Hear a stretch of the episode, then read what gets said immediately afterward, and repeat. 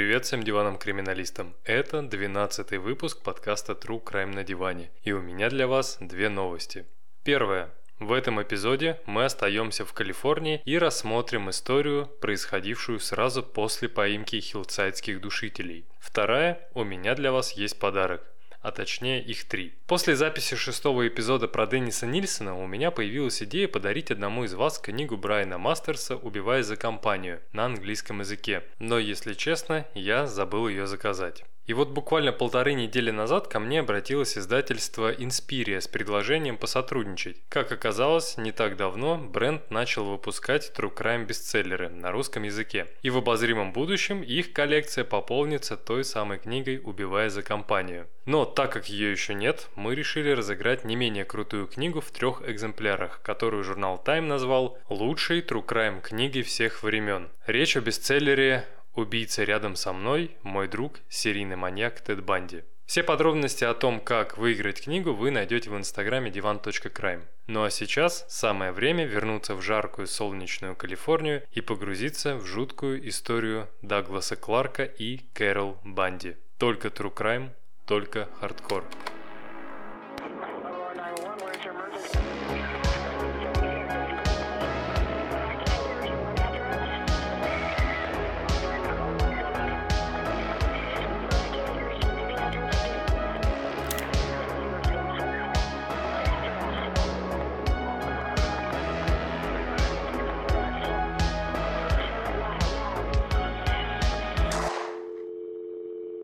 Примерно около часа дня в четверг 12 июня 1980 года рабочей компании Caltrans, собирающей мусор вдоль набережной Вентура Фривей, натыкается на полуобнаженное тело темноволосой девочки-подростка, которая лежала лицом вниз на поросшей кустарником насыпи у съезда на Форест Лоун Драйв, рядом с автострадой. По данным Лос-Анджелес Таймс, девушка была убита выстрелом в голову из оружия малого калибра. Всего в нескольких метрах от первого тела лежал труп другой девочки-блондинки примерно того же возраста. Как и в предыдущем случае, на теле отчетливо виднелись два пулевых ранения. Одно в груди, второе в голове. Единственное отличие заключалось в том, что девочка была одета. Так как на месте двойного убийства не было ни следов борьбы, ни улик, следователи решают, что преступление было совершено в другом месте. Также были предположения, что девочки путешествовали автостопом и были выброшены из машины, так как у них не было удостоверения личности. А из-за того, что тела раздулись от длительного нахождения под палящим солнцем, полиция понимает, что личность жертв будет установить крайне сложно, если кто-нибудь вдруг не подаст заявление о пропаже двух подростков. Самым странным в этой находке было то, что тела девочек лежали на противоположной стороне дороги, где пару лет назад была найдена Иоланда Вашингтон, первая жертва хилдсайдских душителей, которые к тому моменту уже сидели в тюрьме и ожидали суда. Следователи понимали, что, возможно, это дело рук подражателя, вдохновившегося убийствами Кеннета Бьянки и Анджело Буона. И если это действительно так, то жертв будет намного больше. На следующий день убитый горем мужчина по имени Анджело Марана вошел в городской морг для опознания тел. До последнего момента он пытался убедить себя в том, что это не они. Но когда патологоанатом приоткрыл лица, Марана понял, что его худшие опасения сбылись. Мертвыми девочками были его 16-летняя дочь Джина и 15-летняя падчерица Синтия Чендлер. И несмотря на то, что семья попросила репортеров оставить их в покое, те решили самостоятельно выяснить, кем же на самом деле были подростки. И тогда в СМИ начали появляться статьи о том, что девочки были наркоманками, беглянками или даже малолетними проститутками, так как их последний раз видели живыми на Sunset Strip. Вообще, Sunset Strip – это очень популярное место, которое представляет собой участок бульвара Sunset длиной почти 2,5 километра от восточной границы западного Голливуда в Лос-Анджелесе до западной границы Беверли-Хиллз в Калифорнии. Сегодня Sunset Strip известен своими дорогими бутиками, ресторанами, барами и рок-клубами, в которых в свое время часто выступали Led Zeppelin, Doors, Motley Crue, Quiet Riot, Stooges и многие-многие другие коллективы. И так как на протяжении долгих-долгих лет Sunset Sunset Strip своими заведениями привлекал внимание местных жителей, а также туристов, здесь стали появляться секс-работницы, предлагающие свои услуги любому желающему. Если так немножко отвлечься, поведение СМИ различных стран в 70-80-е годы меня очень сильно удивляют. Свобода слова – это, конечно, очень хорошо и круто, но когда издание начинает обвинять жертв, как, например, в кейсе Питера Садклифа, или приписывать им то, в чем они не замешаны, то это, мягко говоря, перебор. Но самое гадкое в том, что некоторые российские СМИ сейчас занимаются тем же самым. Но об этом мы не будем, мы говорим о преступлениях. Поэтому вернемся к истории. Когда патологоанатом провел вскрытие жертв, то установил, что Синтия была убита за 12 часов до обнаружения, то есть в полночь, а Джинни дважды выстрелили в голову. Но ни у одной из девочек не было явных следов сексуального насилия, хотя у одной из них сперма находилась во влагалище. Скорее всего, она была изнасилована уже после смерти. Больше никаких улик у следствия не было. Но через пару дней в полицию позвонила женщина, которая заявила, что ее парень был причастен к этим убийствам, хотя личность его называть она отказалась. С одной стороны, это было очень похоже на типичный телефонный розыгрыш, но вот с другой, женщина рассказала о таких подробностях, которые не упоминались даже в СМИ. Также она сообщила, что несколько дней назад ее парень тщательно мыл салон своей машины, словно хотел избавиться от каких-то улик. Тем не менее, коммутатор решила, что это пранк и отключила звонившую. И если бы она этого не сделала, то, скорее всего, смогла бы спасти несколько жизней. Но все случилось так, как случилось, с точностью да наоборот. И спустя 11 дней полиция находит еще два трупа, застреленных аналогичным образом. По некоторым данным, первой была найдена 24-летняя проститутка Карен Джонс, которая была убита 23 июня выстрелом в голову из пистолета мелкого калибра. Но если верить все тому же изданию Лос-Анджелес Таймс, то она была второй, а первой стала обезглавленная неопознанная жертва, лежащая за стальным мусорным баком у служебного входа в ресторан студию City Sizzler в Лос-Анджелесе. После тщательного осмотра местности полиция не смогла найти ни улик, ни головы девушки. Но спустя 4 дня жертва была опознана. Ей оказалась 20-летняя Экси Уилсон, тоже проститутка и хорошая подруга Карен. И если вы сейчас думаете, что установить личность человека без головы помогли какие-то сложные криминологические экспертизы, или это был результат тщательного расследования, то это не так. У полиции на тот момент не было ни улик, ни зацепок. Вот как было на самом деле. Около часа ночи 27 июня мужчина по имени Джонатан Каравелла подъезжает на автомобиле к своему дому и начинает искать парковочное место, так как его уже было кем-то занято. И, к счастью, долго искать не пришлось. Всего в нескольких метрах он видит достаточный промежуток между двумя соседскими машинами, в который может втиснуть свою. Вот только припарковаться так и не удалось, так как передний бампер ударился во что-то твердое и тяжелое. Это был деревянный ящик, чем-то напоминающий сундук с сокровищами из детских сказок. Надеясь, что внутри он найдет что-то ценное, Джонатан расстегивает металлическую застежку и открывает крышку ящика, внутри которого лежали старые грязные джинсы и футболка. Когда мужчина запускает руку внутрь, то нащупывают что-то очень холодное. Это была женская голова с приоткрытым ртом. Поняв, что это не голливудский реквизит, он быстро бежит домой и звонит в полицию.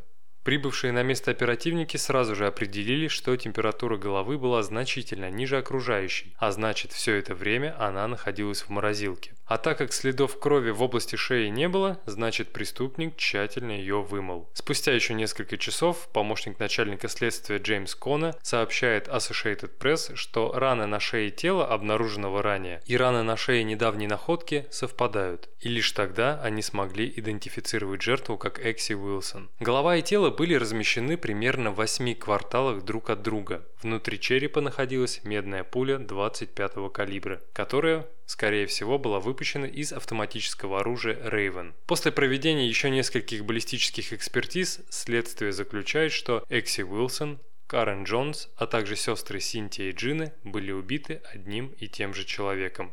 Через несколько дней полицейское управление Лос-Анджелеса проводит пресс-конференцию в Паркер-центре, на которой лейтенант Рон Льюис говорит, что Уилсон и Джонс приехали в город из Литл-Рока, штат Арканзас, двумя неделями ранее со своим сутенером. Тело Карен находилось примерно в 5 километрах от трупа Экси и в 3 километрах от места обнаружения сестер Чендлер. Также Льюис сообщил, что они уже допросили сутенера по фамилии Олбрайт, проверили его алиби и установили, что он не может быть причастен к убийству девушек. Как сообщает Лос-Анджелес Таймс, вся конференция говорила о том, что у полиции не было никаких улик, и она просто не знает, что делать дальше. Также они публично не заявили, что все эти убийства были связаны между собой. Зато Льюис рассказал, что, скорее всего, голова Экси Уилсон была помещена в переулок всего за несколько часов до того, как ее нашли. Следовательно, убийца намеренно хранил ее, чтобы произвести на окружающих большее впечатление. Но, по сути, эта конференция была организована не для того, чтобы дать СМИ какие-то сенсационные факты, а больше для призыва граждан помочь расследованию любыми способами. В частности, лейтенант обратился к некоему анонимному абоненту, который уже связывался с полицией несколькими днями ранее, но был отключен коммутатором. Если этот человек позвонит еще раз, то полиция гарантирует полную защиту и конфиденциальность. Но, как вы уже могли догадаться, никакого звонка после этого объявления не последовало.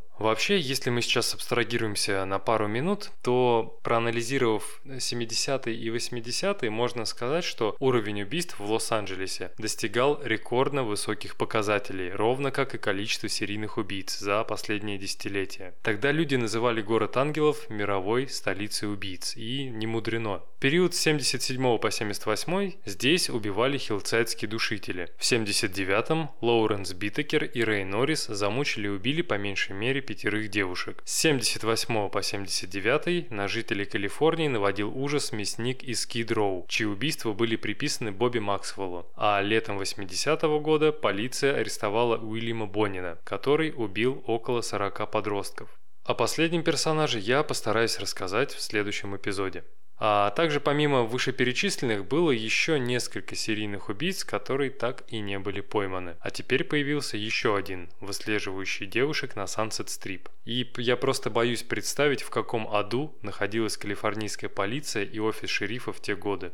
Тем временем, 30 июня 1980 года ловцы змей, бродившие по ущелью в долине Сан-Фернандо к северу от автострады Голден Стейт, обнаруживают мумифицированные останки молодой девушки, которая была накрыта старым матрасом. Согласно заключению судмедэксперта, девушке было от 17 до 25 лет, ее рост составлял 170 сантиметров, волосы светло-рыжие, живот разрезан. Смерть наступила от огнестрельных ранений из мелкокалиберного оружия, как минимум три недели назад. Следовательно, это была первая жертва в серии убийств на Sunset Strip. И снова у полиции не было никаких улик. Тогда детектив-сержант Джон Хелвин решает провести еще одну пресс-конференцию, в ходе которой показывает СМИ ящик, где была найдена голова Экси Уилсон. В одной из газет он был описан как грубо сделанный винтажный сосновый сундук 25,5 см в ширину, 30,5 см в длину и 20 см в глубину. На фронтальной стороне латунная застежка. Ящик украшен латунными кольцами и металлической каймой. Если вы заглянете в инстаграм divan.com Crime, то сможете посмотреть на него своими глазами. А также детектив сообщил, что у полиции есть предположение, что убийца проживает в этом же районе, но полной уверенности в данной информации нет. И, как обычно это бывает, в полицию начали поступать просто сотни звонков. Люди говорили, что подобные ящики можно купить в магазинах Kmart и Newberry по всему району. Но когда детективы начали проверять эту информацию, то оказалось, что ни в одном магазине ничего похожего не было. И пока следствие было сосредоточено на поисках магазинов, где продавались такие ящики, криминалисты установили, что первой жертвой убийцы Sunset Strip была 17-летняя Марнет Комер, также известная как Аннет Н. Дэвис из Сакрамента, которая неоднократно убегала из дома и подозревалась в проституции. Последний раз ее видели 1 июня, а пули, извлеченные из тела, идентичны тем, что были найдены в четырех других трупах. Можно сказать, что с этого момента у полиции появились хоть какие-то версии, улики и предположения. Также детективам удалось установить происхождение сундука. Это был обычный мексиканский ящик, который техасская компания Chicago Arts поставляла для сети магазинов Ньюбери. Но почему-то во время первой проверки этих ящиков в магазине не оказалось. В любом случае, это значительно облегчило следствию поиски возможных покупателей. А спустя еще несколько дней картина кардинально изменилась, когда был найден труп неизвестного мужчины. Возможно, на тот момент полиции даже не пришло бы в голову связать эту находку с имеющейся серией убийств, если бы не случайный инцидент.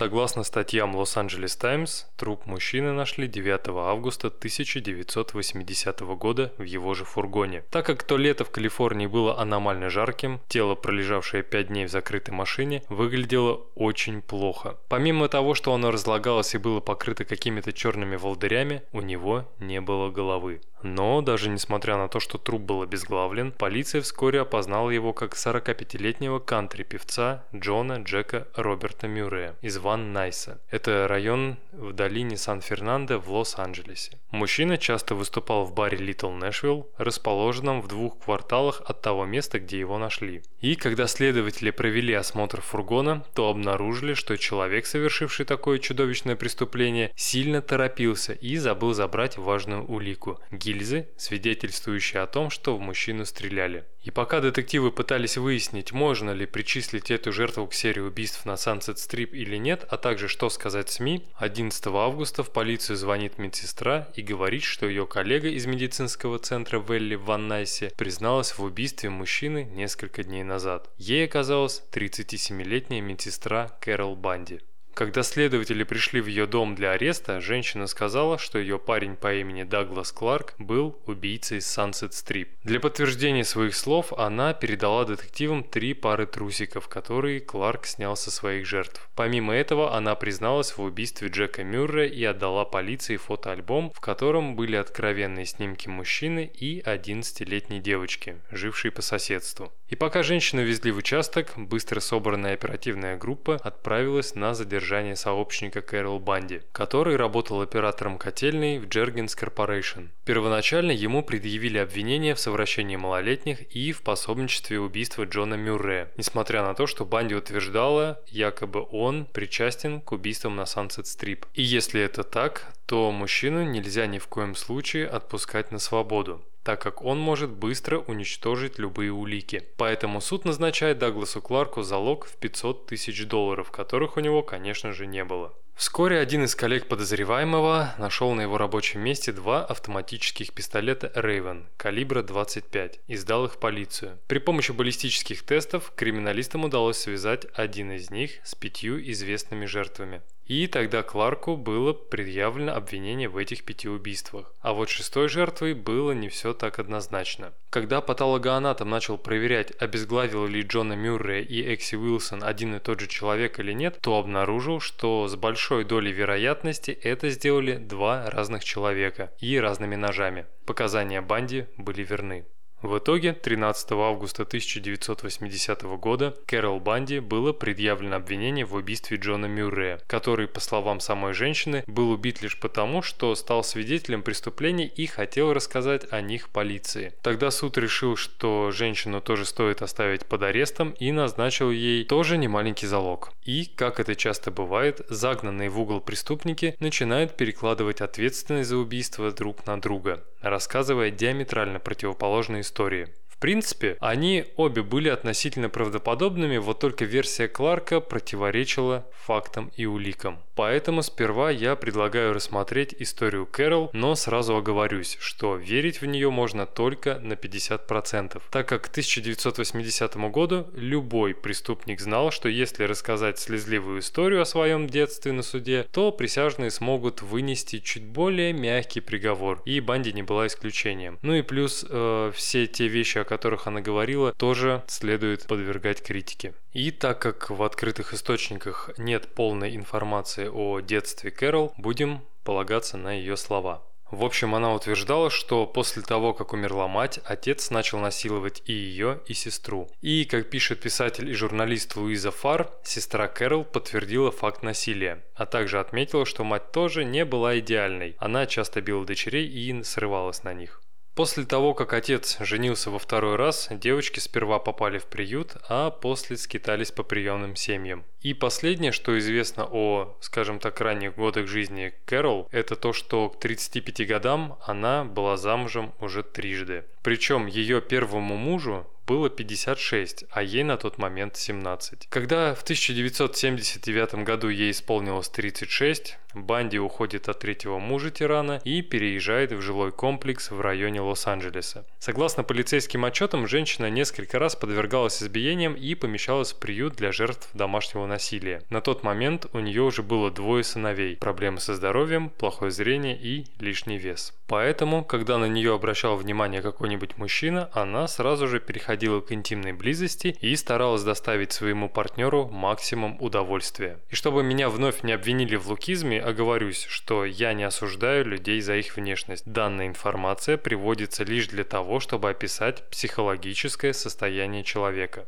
Идем дальше. После переезда Кэрол знакомится со своим домовладельцем по имени Джон Мюррей, который первое время помогал ей финансово, а после поспособствовал в получении пособия по инвалидности, а также нашел работу медсестрой в ближайшей больнице. И несмотря на то, что мужчина был мужем и отцом, это не помешало ему стать любовником Кэрол. Хотя что-то мне подсказывает, он не раз об этом пожалел. И чем сильнее становилось сексуальное влечение Банди по отношению к Мюррею, тем быстрее в ее голове стирались границы между фантазиями и реальностью. Женщина была так уверена в их взаимной любви, что пошла даже к его жене и пригрозила ей тяжкими телесными, если та не подаст на развод. Ну и та, конечно же, не подала на развод, а наоборот рассказала об этом мужу, и Джон сразу же оборвал все связи с Кэрол. Вместо того, чтобы забыть свою любовь, женщина превращается в настоящего сталкера. В ее идеальном мире они просто поссорились, но скоро Джон вернется и поклянется в любви до гробовой доски. Они будут вместе, счастливы и неразлучны. Поэтому Кэрол начинает следить за ним и приходить на каждое выступление в кантри-бар Little Nashville на Шерман Уэй в Северном Голливуде. Но мужчина ее упорно игнорирует. Точно неизвестно, как долго продолжался сталкинг, однако сразу после Рождества 1979 года Кэрол знакомится в том же самом баре с 31-летним блондином по имени Даглас Кларк который выражал ей недвусмысленные знаки симпатии. С одной стороны, это было очень полезное знакомство, которое на время помогло ей забыть про Джона, а вот с другой – не совсем, так как у Дагласа были исключительно корыстные мотивы. Он прекрасно знал, что одиноким полным женщинам в барах просто срывает крышу от мужчин, которые предлагают секс. А взамен эти женщины обычно предлагают деньги или жилье. Кларк познал эту истину, пока переезжал с места на место и работал в разных местах. Но не стоит думать, что такой кочевой образ был вызван плохим финансовым положением. Наоборот, Даглас рос в довольно благополучной семье, о которой мы поговорим чуть-чуть попозже. Единственное, что хотелось бы сейчас отметить, так это то, что он был галантен, обходителен, демонстрировал хорошие манеры, вставлял в разговор французский английские слова, которые произносил без акцента, а также цитировал классиков мировой литературы. Еще у Кларка была очень странная мания фотографировать обнаженных женщин, с которыми он занимался сексом. И ладно, если бы он оставлял эти снимки в своем каком-нибудь там тайном архиве, но нет, он показывал их всем своим друзьям, даже если те того не хотели. И забегая совсем вперед, э, хотелось бы сказать, что его бывшие подружки из подготовительной школы, как позже выяснилось на суде, его все еще любили, но тот выбрал себе Кэрол. И сразу же после первой встречи, как по щелчку, Кларк и Банди становятся любовниками, а спустя несколько дней он переезжает в ее квартиру. Для Кэрол это было удивительное приключение, в котором ей посчастливилось быть вместе с таким прекрасным и опытным любовником. Вот только Джек все никак не выходил из ее головы. В конце концов, она стала так сильно одержима Мюрреем, что тот заставил ее переехать в другое место. Хотя позже она говорила следователям, что тот все равно приходил к ней каждый каждую неделю за своей порцией секса. К сожалению, узнать сейчас правду не представляется возможным. Также Банди говорил, что во многом Даглас был интереснее Джека. Первое время он был очень искусным и чувственным любовником, а потом его фантазии наполнились мыслями о пытках, похищении, убийствах и некрофильном сексе. И вместо того, чтобы сбежать от этого ненормального подальше, она наоборот увлекается этими идеями. Однажды Даг сказал, что женщина, которая его любит, должна быть готова убить за него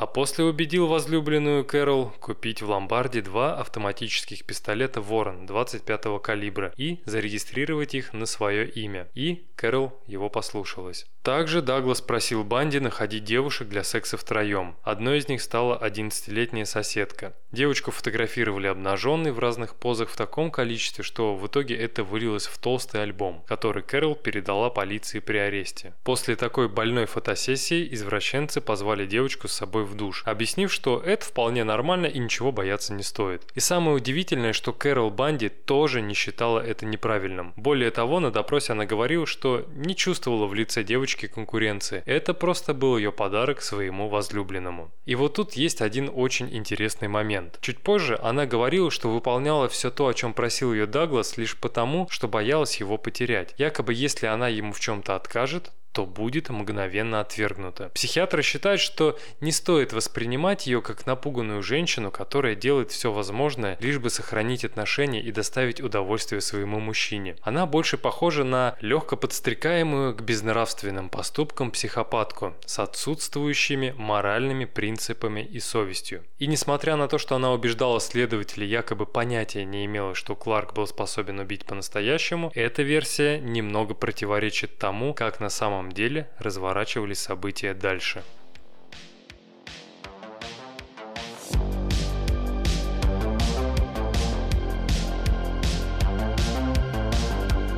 Итак, как я говорил чуть ранее, Кэрол выполняла абсолютно все прихоти Дага, так как боялась его потерять. Все это мы знаем, конечно же, только с ее слов. В надежде на верность возлюбленного она мирилась и с бесчисленным количеством проституток дома, и с ролью секс-рабыни. Но вскоре Даглас говорит ей, что устал заниматься с ней сексом, и ему нужно что-то новое и более захватывающее. Возможно, тогда все и началось. На допросе Кэрол сообщила детективам, что Даглас Кларк впервые совершил убийство весной 1980 года. Однажды в апреле он пришел домой весь в крови, сказав, что сбил какое-то крупное животное на дороге. И если в первый раз она ему поверила, то, когда обнаружила в машине сумку с окровавленной женской одеждой, попросила сказать правду. Тогда Даг рассказал ей о Джинни и Синтии, двух девочках, тела которых полиция нашла в июне недалеко от автострады. Тогда он подробно описал, как забрал двух подростков подростков с автобусной остановки на Сансет-Стрип, отвез в безлюдное место,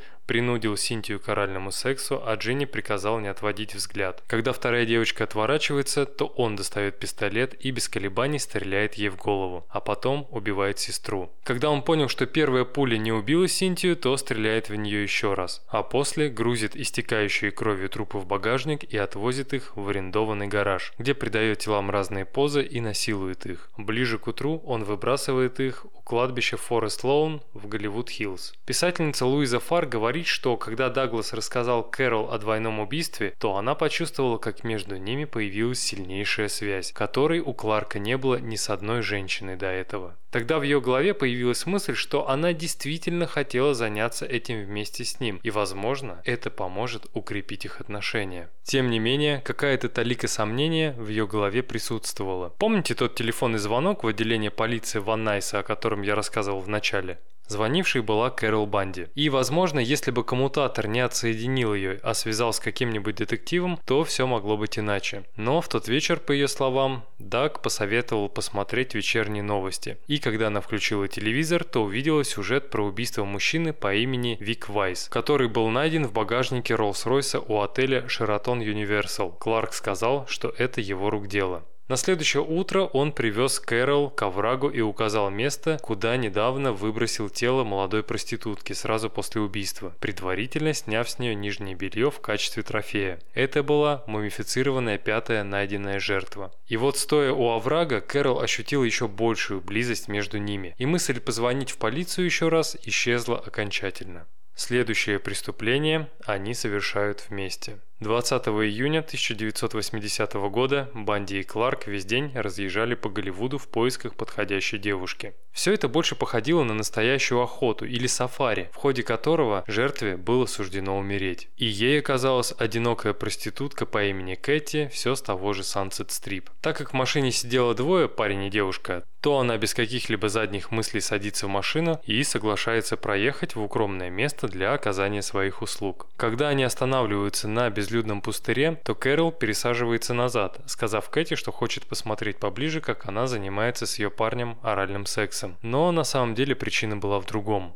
До того, как начать поиски жертвы, пара договорилась, что первый выстрелит именно Кэрол, когда будет к этому готова. Если она передумает, то даст сигнал Дагласу, и он все сделает за нее сам. И несмотря на то, что девушка не давала парню никаких знаков, он, видимо, неудовлетворенный качеством работы Кэти, тянется за пистолетом и делает выстрел. От увиденного Кэрол испытывает невероятную эйфорию. То, как молодая девушка умирала на глазах, казалось ей прекрасным. Есть версия, что для нее эти эмоции были настолько яркими, что она сделала несколько фотографий на свой фотоаппарат. Затем она накрывает тело тряпкой, чтобы не привлекать к себе внимания, пока они едут к месту, где смогут избавиться от трупа. Этим местом оказались кусты около парка развлечений «Волшебная гора». Теперь они с Дагласом были соучастниками, а значит, их союз стал еще крепче. Но несмотря на это, следующую жертву Sunset Strip Кларк выслеживал один. Это была Экси Уилсон. Он отвез ее за ресторан Сизлер на бульваре Вентура в студию Сити, где она должна была сделать ему минет. Но спустя примерно пару минут Даглас достает пистолет и стреляет ей в голову.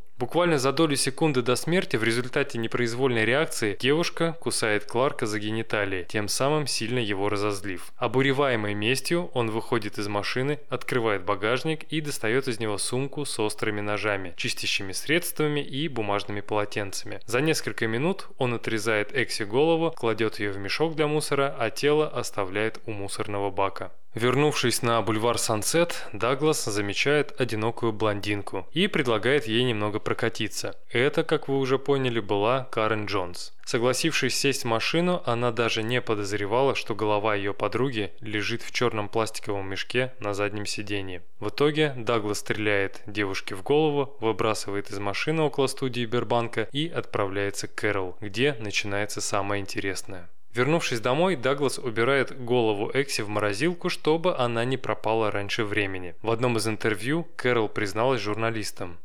«Мне очень нравилось ее красить. Было такое чувство, словно я играю с большой куклой Барби». Как только она наносила правильный макияж, удовлетворяющий Кларка, он проникал в рот головы своим членом, совершая акт некрофильного орального секса. Иногда он даже брал голову Экси с собой в душ. Спустя три дня Кларк и Банди тщательно отмывают голову, чтобы на ней не осталось отпечатков и других следов. Кладут ее в тот самый сундук и оставляют на одной из улиц города. 1 августа Даг берет с собой 11-летнюю соседку и говорит, что хочет ей кое-что показать. Подобрав очередную проститутку на Sunset Strip, он говорит девочке, чтобы та смотрела, как ему делают минет. Но непонятно почему он высаживает ребенка из машины раньше времени и уезжает с девушкой в укромное место, где убивает выстрелом в голову и выбрасывает возле водонапорных башен в долине Антилоп. Вернувшись домой, он рассказывает Кэрол, как только что убил проститутку, занялся сексом с ее трупом, а после выбросил. Возможно, из-за того, что Кларк отказывался брать ее с собой, 5 августа Кэрол назначает встречу своему давнему знакомому Джеку Мюррею для дружеского общения. И в ходе этого общения она обмолвилась словом о том, что они с Кларком сделали и сколько жизней забрал ее возлюбленный. Но вместо того, чтобы восхититься услышанным, Мюррей, по ее словам, решается пойти в полицию и все рассказать. Поэтому, недолго думая, Банди заманивает мужчину в его же фургон, говорит лечь на живот, а потом стреляет в голову. Некоторые эксперты считают, что она сделала все это лишь ради того, чтобы доказать свою любовь к Кларку. Тем не менее, после первого выстрела мужчина остается жив. Понимая, что пути назад нет, она добивает его, отрезает голову и звонит Дагласу, чтобы тот приехал и помог ей. Как я говорил раньше, тем летом в Калифорнии была просто аномальная жара, поэтому труп разлагался быстрее, чем обычно, сопровождая этот процесс невыносимой вонью, которая и привела полицию к обнаружению тела Джека Мюррея. Самое интересное, что в этот момент Даг и Кэрол находились в баре Little Нэшвилл, где ранее выступал Мюррей, а сейчас его машина была припаркована неподалеку. Тогда женщина вышла на улицу, чтобы посмотреть за процессом и поняла, что забыла убрать гильзы, а значит рано или поздно полиция на нее выйдет. А еще новая подружка Джека видела ее с ним в день убийства. Словив на этом фоне мощное стрессовое расстройство, Кэрол начинает рассказывать коллегам по работе, что причастна к серии убийств на Strip. В первые часы задержания Банди говорила, что Даглас силой заставлял ее это делать, хотя сама она не хотела. В свою очередь, на первых показаниях Кларк говорил, что она не имеет отношения ни к одному из преступлений, кроме убийства Джека Мюррея, чью голову он помог выбросить в один из мусорных баков. Как это обычно бывает, убийственный дуэт раскололся на две части, склеить которые уже было просто невозможно.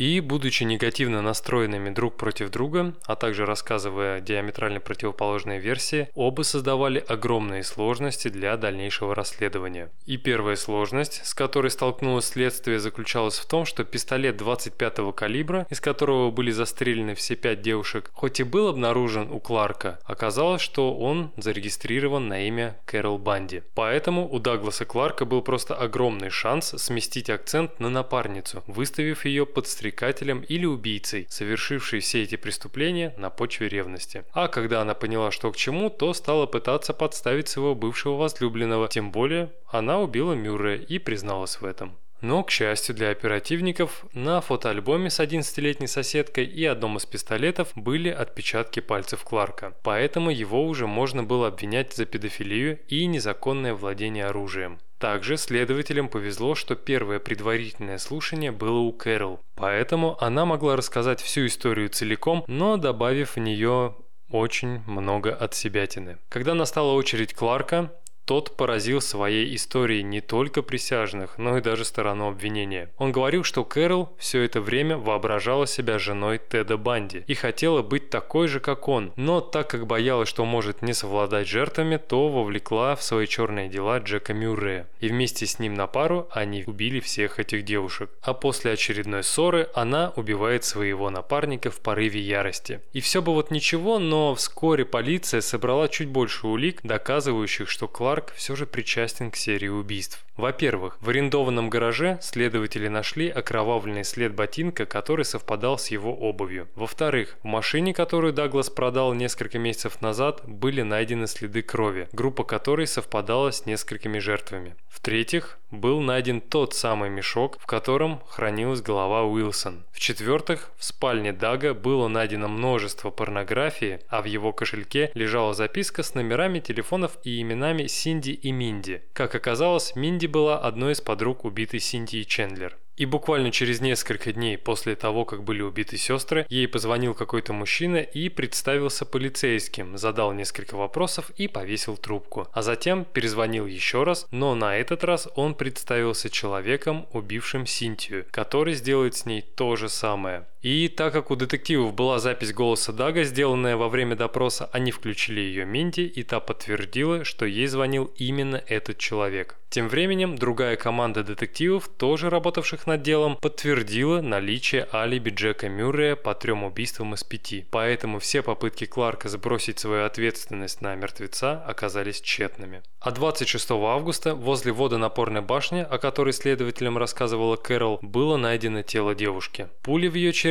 была идентична тем, что патологоанатомы извлекли из других жертв. Еще чуть позже, недалеко от Малибу, были обнаружены останки еще одной девушки которую так и не удалось связать с серией убийств на Strip, так как пуля была осколочной. Как бы баллисты ни старались, связать ее с вороном 25-го калибра не удалось. Также полиция не смогла найти тело проститутки по имени Кэти, которую Даглас застрелил на глазах у Кэрол. В конечном итоге она была найдена, но только в марте 1981 года, когда Кэрол было предъявлено обвинение в двух убийствах. Находясь в тюрьме в ожидании суда, Кэрол также вспомнила про один эпизод, о котором ей рассказывал Кларк. Якобы одна проститутка, на которую он напал с ножом, смогла вырваться и убежать, но почему-то в полицию не обратилась. Когда детективы нашли некую Шарлин Андерман и показали несколько фотографий для опознания, она без колебания указала на Дагласа Кларка. Теперь к списку обвинений добавилось еще и покушение на убийство. В итоге и Банди, и Кларк были обследованы лучшими психиатрами, которые сделали вывод, что женщина была высокомерной, вменяемой, постоянно отрицавшей свою вину. Повреждений головного мозга и явной психопатологии не замечено. Что касается Дагласа, то его IQ был равен 118 баллам, Также травм головы не было, сумасшедшим он не являлся. Да, у него были расстройства личности и психосексуальные расстройства, но это не отрицало его адекватность и вменяемость. Оба отдавали отчет своим действиям.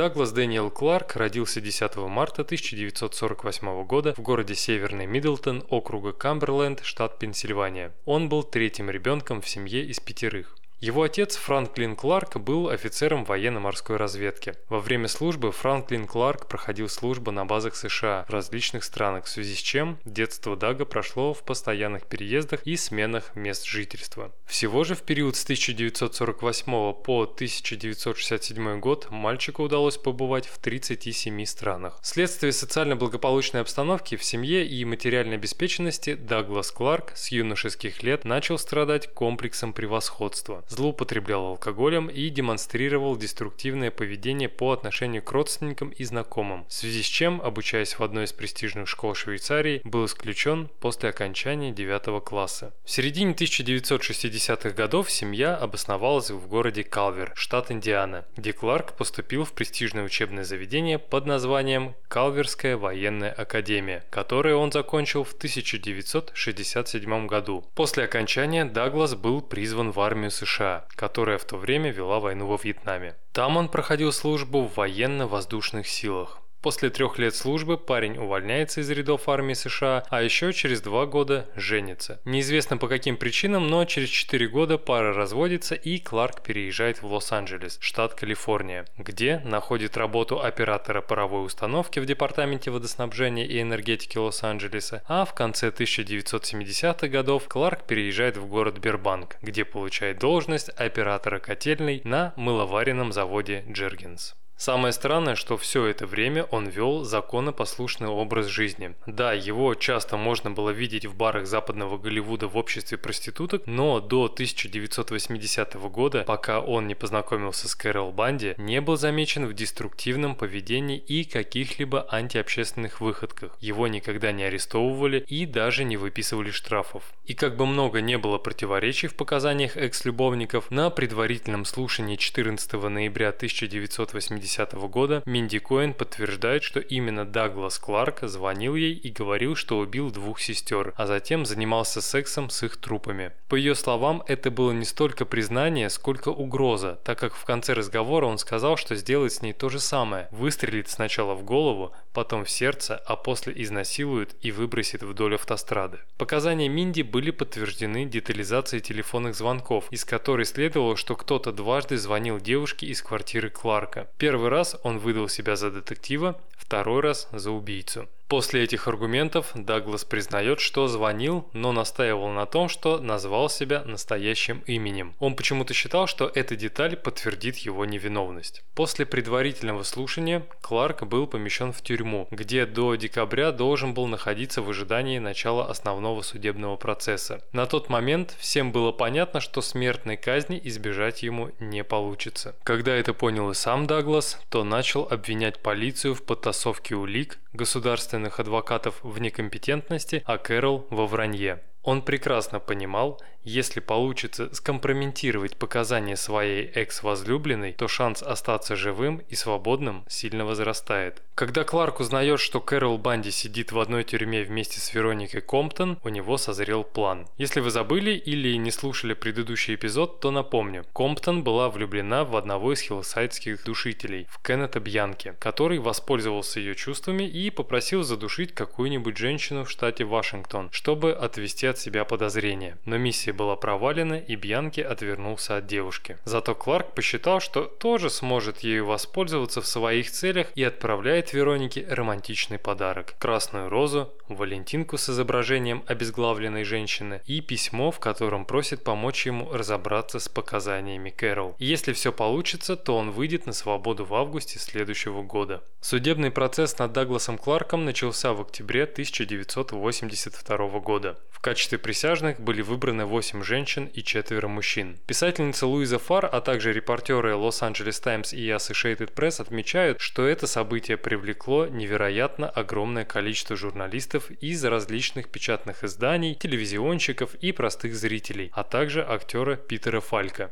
игравшего легендарного детектива Коломбо. Спустя 4 месяца после выслушивания показаний свидетелей и знакомства со всеми вещественными доказательствами, заместитель окружного прокурора Роберт Йоргенсен говорит присяжным, что они только что совершили интимное путешествие в канализацию вместе с трусливым мясником, педофилом и некрофилом. Дагу Кларку были предъявлены обвинения в убийстве шестерых женщин в возрасте от 15 до 24 лет. Все они были убиты выстрелами в голову из одного и того же пистолета. В свою очередь, сторона защиты говорила, что подсудимый красноречив и умен, а все доказательства были лишь косвенными. Сам же Кларк вел себя высокомерно, проявлял неуважение к судебным приставам и закатывал истерики. Вообще, у стороны обвинений было не так уж и мало улик, способных выставить подсудимого в негативном свете. Отпечатки на пистолете, из которого были убиты жертвы, факт насилия, только неясно было ли оно совершено до смерти или после. Далее фотоальбом, указывающий на его педофилию, а также письма Кларка, которые он писал Веронике Комптон. В этих письмах он в ярких подробностях рассказывал, как они вместе откроют морг и будут заниматься сексом с трупами. Вообще, Даглас был очень странным типом. На протяжении двух лет до начала суда он посвятил все свободное время юридической литературе, считая, что справится сам лучше любых защитников. Поэтому в 1982 году выступал в качестве своего собственного поверенного, а назначенные судом адвокаты Максвелл Кейт и Пенелопа Уотсон были его, скажем так, юридическими консультантами. И несмотря на все свои сомнения, судья разрешил ему на время стать своим адвокатом. И, кстати, одним из главных аргументов Максвелла Кейта в защиту своего клиента было то, что тот добровольно сдал образцы крови, сотрудничал с властями, соглашался на все допросы и старался предоставить любую полезную информацию. Адвокат считал, что виновный человек никогда себя так вести не будет. И первым свидетелем стороны обвинения была Шарлин Андерман, которая, по словам Кэрол Банди, стала первой жертвой Дагласа. Однако ее показания были не очень убедительными из-за ряда несостыковок и противоречий. Вполне возможно, девушка просто сильно волновалась. И чтобы немного погасить это волнение, волнения ее решили подвергнуть гипнозу и в этом состоянии освежить воспоминания. Но так как подобного рода доказательства в Калифорнии не признавались допустимыми, суд их не принял.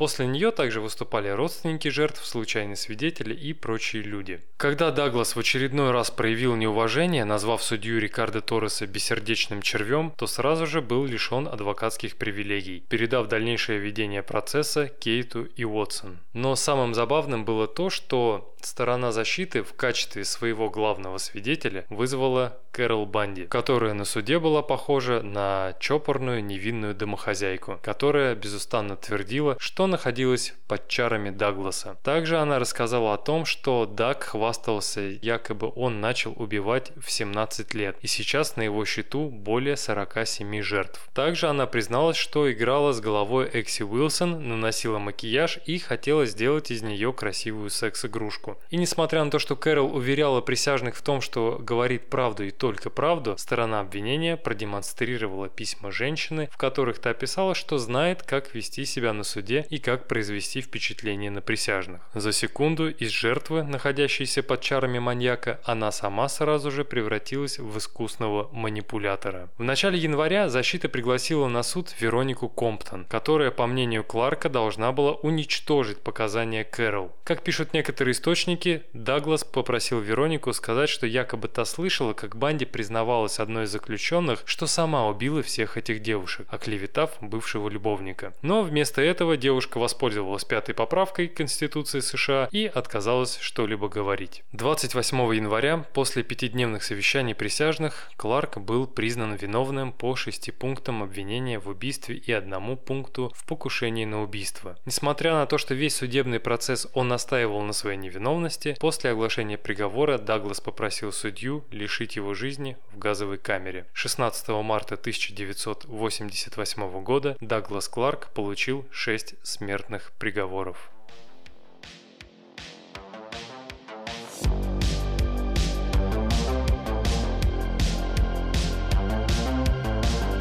Во время первого допроса в полицейском участке Кэрол решила, что должна понравиться детективу, поэтому недвусмысленно намекала ему на то, что может доставить удовольствие. Но следователи вообще никак не реагировали на подобные предложения, словно она их не произносила. Главной задачей было вытащить из женщины как можно больше фактов причастности Дага к убийствам. Вообще, до начала суда она постоянно меняла свои показания. Сперва считала себя невиновной в убийстве Джона Мюррея и проститутки по имени Кэти, а потом, за несколько минут до начала судебного процесса 2 мая 1983 года, она созналась в убийстве Мюррея, так как тот узнал, что Даглас был убийцей Sunset Strip и был готов пойти в полицию. Поэтому она заманила его в фургон, выстрелила в затылок и обвалочным ножом отрезала голову, чтобы полиция не нашла пулю и не связала это убийство с пятью другими. Если честно, это было действительно весело. В тот момент мне показалось, словно я еду в парк аттракционов. Ощущения невероятные. И если бы у меня была такая возможность, то я бы это еще раз повторила. После того, как Кэрол созналась в преступлениях, смертная казнь ей больше не грозила. 31 мая она получила последовательные тюремные сроки от 25 лет до пожизненного заключения по обвинению в помощи убийства одной из жертв Кларка и от 27 лет до пожизненного заключения по делу об убийстве Мюррея. Она была направлена в женскую государственную тюрьму в городе Чина, штат Калифорния. В принципе, в 2012 году у нее был небольшой шанс выйти на свободу по условно-досрочному освобождению, но этого не произошло. В 2003 году Кэрол Банди умерла от остановки сердца в возрасте 61 года. А вот ее напарник оказался более живучим. В конце 80-х, находясь в заключении, Кларк увлекся игрой в бридж. В течение ряда лет его постоянными партнерами в этой игре были Рэнди Крафт от 16 до 80 жертв, Уильям Бонин от 14 до 40 жертв и Лоуренс Биттекер 5 жертв. На протяжении всего заключения Даг продолжал настаивать на своей невиновности. Первое ходатайство о пересмотре результатов дела он отправил в суд в начале 1992 года, но уже в июне этого года Верховный суд Калифорнии подтвердил его смертную казнь. В 1998 году активистка Дженнифер Фурио, выступающая за проведение ряда тюремных реформ, выпустила сборник своих переписок с серийными убийцами, среди которых были и письма от Дага Кларка. В своем предисловии она указывает, что тот спустя годы продолжает настаивать на своей невиновности. В самом первом письме мужчина пишет, что его подставили Банди и Мюррей, и если провести ДНК-экспертизу, то все узнают, что он никого не убивал. Также он говорит, что никогда не был любовником родственником Кэрол, максимум простым знакомым. Саму женщину он называл серийной убийцей, лесбиянкой-садистом. В этих письмах предложения были беспорядочными, скачущими с темы на тему и с откровенным сексуальным подтекстом. В своей второй книге о командных убийцах она рассказала, как однажды была на ток-шоу и в эфир дозвонился Кларк, и тут же начал беседовать с ней в привычном для него ключе. До этого звонка она была уверена, что реальной убийцей была именно Банди, а Даглас был вообще ни при чем. Но после звонка она поняла, что Даг был искусным манипулятором и реальным убийцей. Известно, что один французский серийный убийца и каннибал по имени Николас Кло решил написать пару писем Кларку и Банди, и в 1995 году получил открытку от Кэрол, в которой говорилось, что она ослепла и не может писать ему письма. Плюс ко всему, международные марки стоят очень дорого. Согласитесь, история довольно жуткая по отношению к жертвам и справедливая в плане вынесенного приговора преступникам. Но вот если мы копнем чуть-чуть глубже, то наткнемся на ряд интересных моментов. Например, на судебном процессе некоторые показания Банди оказались крайне противоречивыми и не соответствовали уже установленным фактам. Так, согласно ее словам, после убийства Марана и Чендлер, Кларк оставил на их телах свои биологические следы, хотя после того, как судмедэксперты провели тщательную экспертизу, следов спермы на теле Марана обнаружено не было, только на Чендлер. Также на телах Синтии Чендлер и Экси Уилсон действительно были обнаружены следы спермы и крови, но после исследования следов семенной жидкости судебно-биологическая экспертиза показала несоответствие образцов с группой крови Дагласа Кларка. Неизвестно, что это было – биологическая логическая ошибка или на месте этого преступления был другой человек. Сейчас мы можем только путаться в догадках. Идем далее. Во время исследования ротовой полости головы Экси Уилсон также не было обнаружено следов спермы, но там был фермент кислой фосфатазы, которая могла содержаться как в семенной жидкости Кларка, так и в спинномозговой жидкости Уилсон. Еще один интересный момент. Во время судебного процесса Кларк предоставил алиби на 5 из 7 убийств, за которые был осужден, а также вещественные доказательства, которые оправдывали его в убийствах Джонс и Уилсон. Но так как его адвокат в тот момент находился то ли в состоянии алкогольного опьянения, то ли был с похмелья, он не смог в полной мере выполнить свои обязанности и не вызвал свидетелей в суд. Совсем недавно, 30 декабря 2015 года, Даглас в очередной раз пообщался с репортерами в ходе их визита в тюрьму Сан-Квентин. Во время интервью, даже по истечении более 35 лет заключения, он заявил о своей непричастности к серийным убийствам на Сансет-Стрип. Из-за того, что Кларк неоднократно нарушал тюремные правила и совершал противозаконные действия, сопряженные с насилием, насилием в отношении охранников и других заключенных, он большую часть времени проводит в блоке под названием Adjustment Center, в котором действуют исключительные меры содержания, такие как одиночное заключение, ограничения в передвижениях по территории тюрьмы и многое другое. Приговоренные к смертной казни, находясь в таком блоке, проводят в своих камерах 23 часа в сутки и в подобных условиях социальной изоляции могут находиться десятилетиями. На текущий момент 73-летний Даглас Кларк все еще продолжает дожидаться исполнения смертного приговора в тюрьме Сан-Квентин. Не знаю, какие сейчас мысли в ваших головах, лично я не могу высказать стопроцентную уверенность в том, что Кларк действительно убил всех этих женщин. Я ни в коем случае не оправдываю насилие и не романтизирую серийных убийц. Каждый индивид, совершивший преступление, обязан понести соразмерное наказание. Но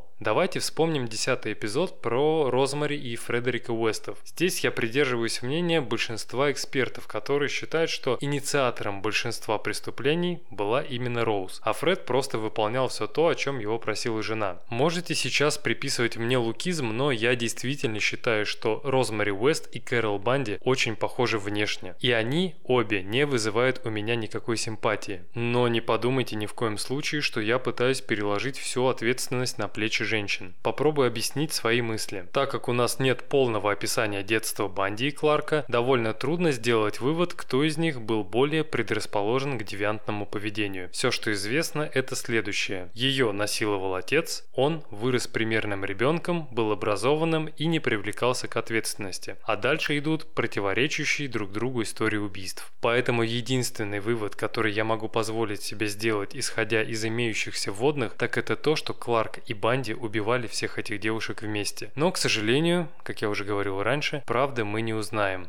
так как Кэрол мертва, а Даглас продолжает настаивать на своей невиновности. В любом случае, они сделали то, что сделали, а мы как общество этому поспособствовали. Дорогой диванный криминалист, спасибо за то, что дослушал этот эпизод до конца. Надеюсь, эта история тебе понравилась не меньше, чем предыдущие. Если так, то не забудь посоветовать ее друзьям и таким же фанатам True Crime. Также напоминаю, что в Инстаграме проходит конкурс от издательства Инспирия, в ходе которого ты можешь совершенно бесплатно получить книгу про Теда Банди. А еще в Телеграме подкаста ты можешь посмотреть больше фото по текущему кейсу. И на этом у меня все. До встречи в новом эпизоде. Пока.